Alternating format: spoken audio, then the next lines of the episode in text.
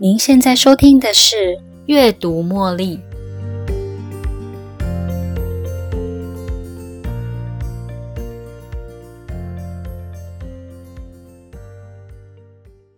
大家都知道，要维持一个幸福美满的婚姻关系，它除了沟通之外，最重要的是彼此之间的连结，内在或是外在的连结。但是有什么样的方式可以让伴侣之间的连结，让双方有期待感，而且渴望两个人在一起的感觉呢？并且还能够认知到这样的连结能够带来许多的正向意义，还有某些程度的最大收益呢？我们在这里分享了两个实用的建议，这些建议可以创造彼此之间的连结，还能够提升双方的亲密感。第一，装修你们爱的小窝；第二，跟其他对夫妻档做朋友。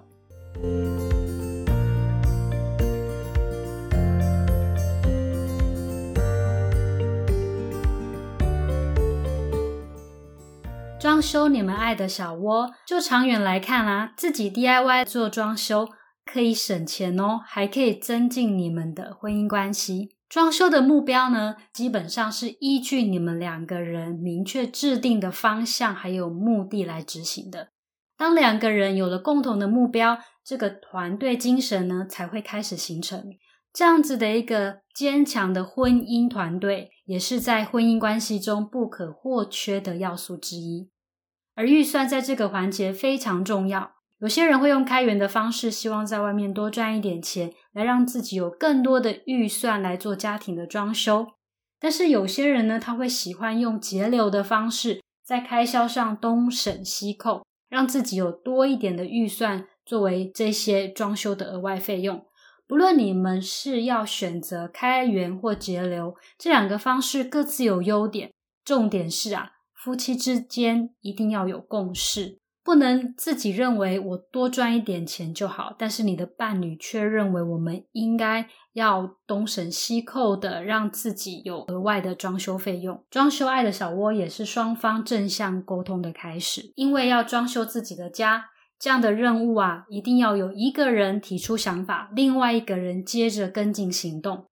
所以在这个过程中，明确的沟通非常重要。你们一定会在这样子讨论之中有许多的想法激荡，询问对方到底想要用什么方式来呈现出一个新的家的样貌。这个过程不只是一直说话，而是将自己心目中的那个蓝图表达出来，不打岔，倾听，眼神的接触，询问好的问题，都是在这样的一个正向沟通上很好的要素。根据研究啊，伴侣每周至少需要一到两天的时间约会。利用装修爱的小窝这样子的一个专案，作为在家约会的另外一种机会，也是很好的做法。你可以在工作日呢请一天假，当别人都在工作或上班上学的时候，这个特别的日子啊，你们可以享受好玩又有趣的两人生活。居家装修除了打造一个你们喜欢的环境，在这个过程中，最重要的是享受两人的时光。所以，并不建议在两人白天工作很忙很累之后，晚上还必须要播出时间装修。在装修的那一天，你们可以点外送披萨，在休息过程啊，也可以一起看电影，享受两人的光阴。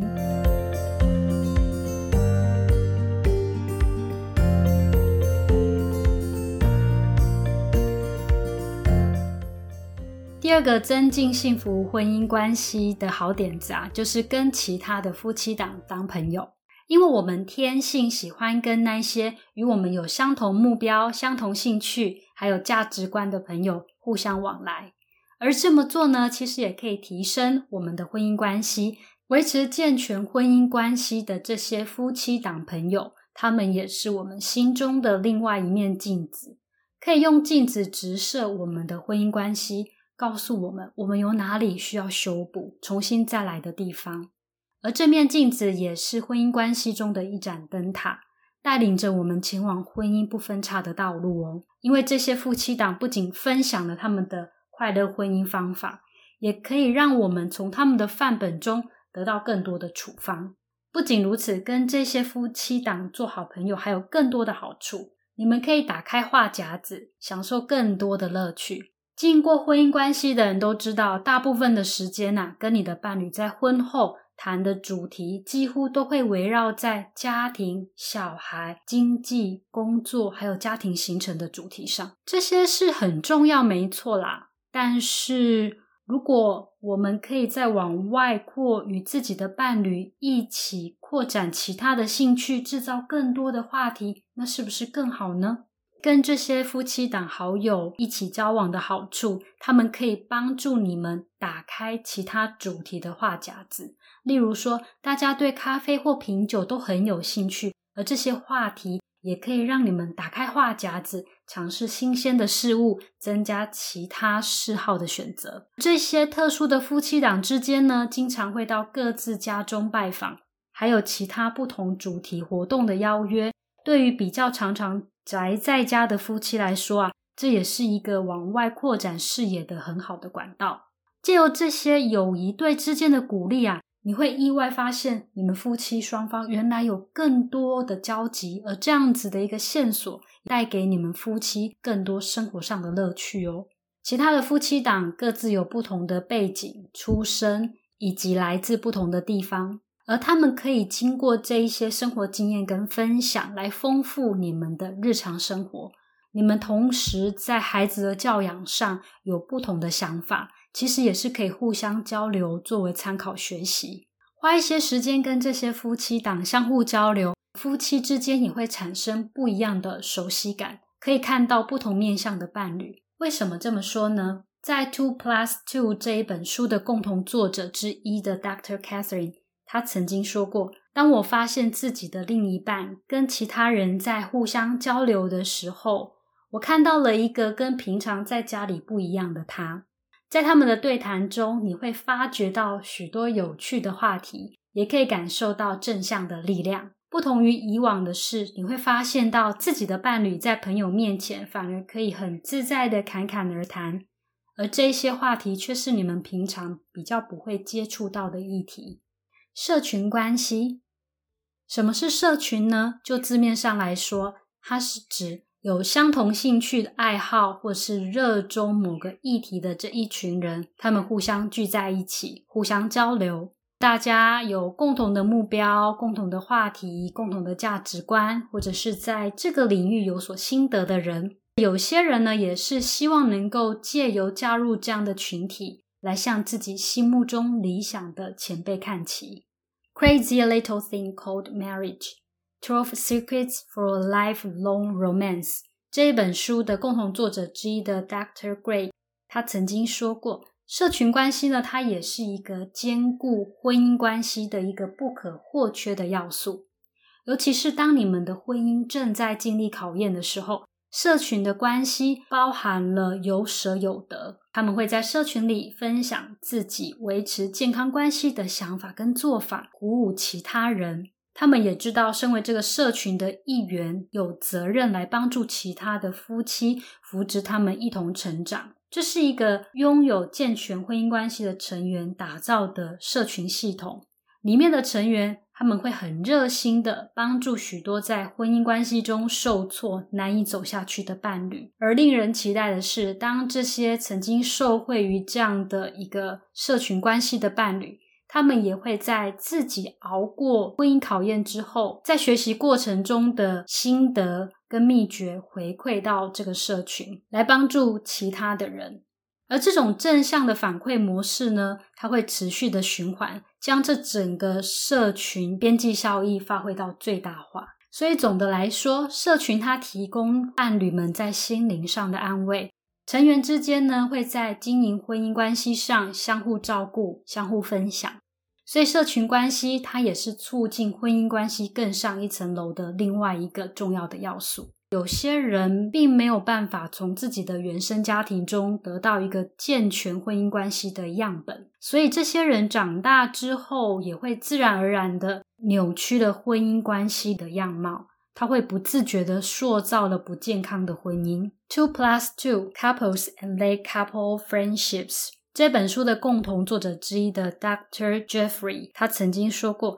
稳固的婚姻关系也可以成为其他人的好榜样，让其他人参考。像这样的友情对夫妻档呢，他们会提供其他人在经营婚姻时的一些参考范本，像是如何养育小孩啊，如何在工作跟生活中取得平衡，还有如何照顾年迈的双亲，这些不错的典范呢。能够让一些人取得童年时没有机会获得的幸福婚姻样本。最后，与其他夫妻档做好友的另外一个优点，就是可以取得外部的观点。就像是一家公司，他们会在每一年度为整个团队做 KPI 一样，公司的经理人也要必须能够为下面的团队成员做出这一整年的点评。而下面的员工也要能够虚心接受这种具有建设性的评论。这样具建设性的评论之所以可以让团队虚心接受的前提是，组织系统的设计它是客观的，而且它会让人有信任感。当你接收到你所信任的那一个人，他所给你的回应，你会有了安全感。而这样的安全感。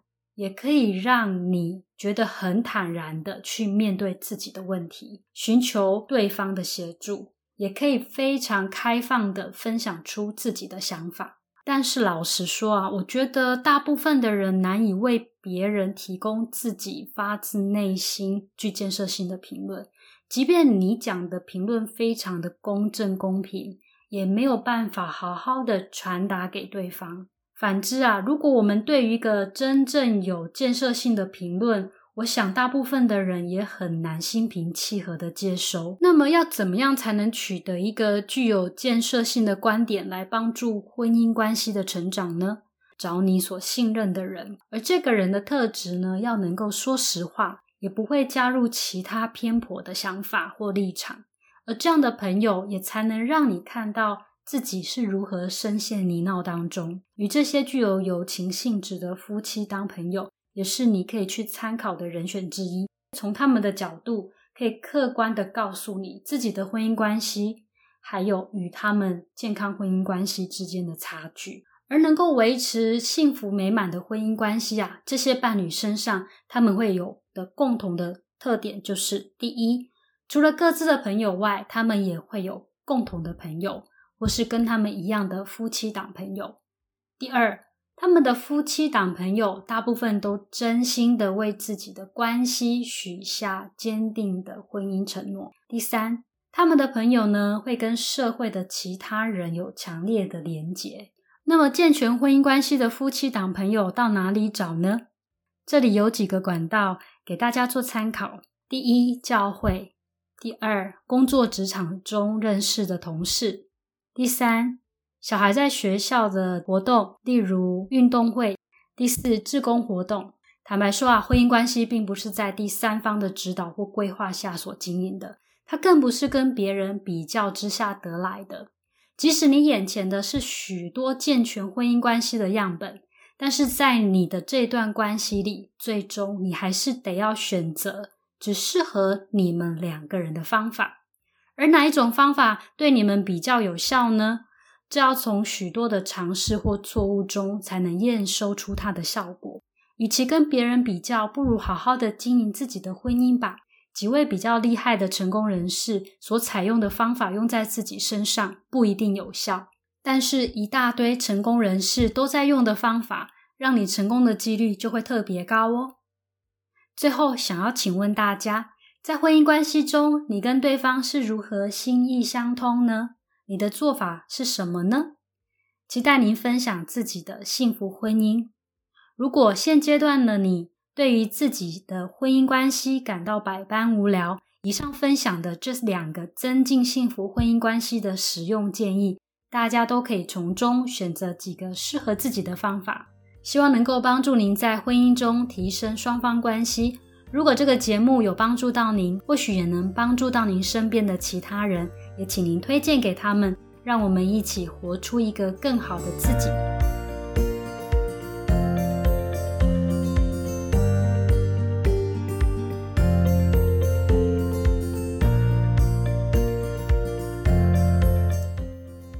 又到了节目的尾声，如果你喜欢今天的节目，邀请您在 Podcast 留下五星评论、订阅并分享这个频道给您的好友。如果您有其他的反馈或想法，也欢迎留言给我。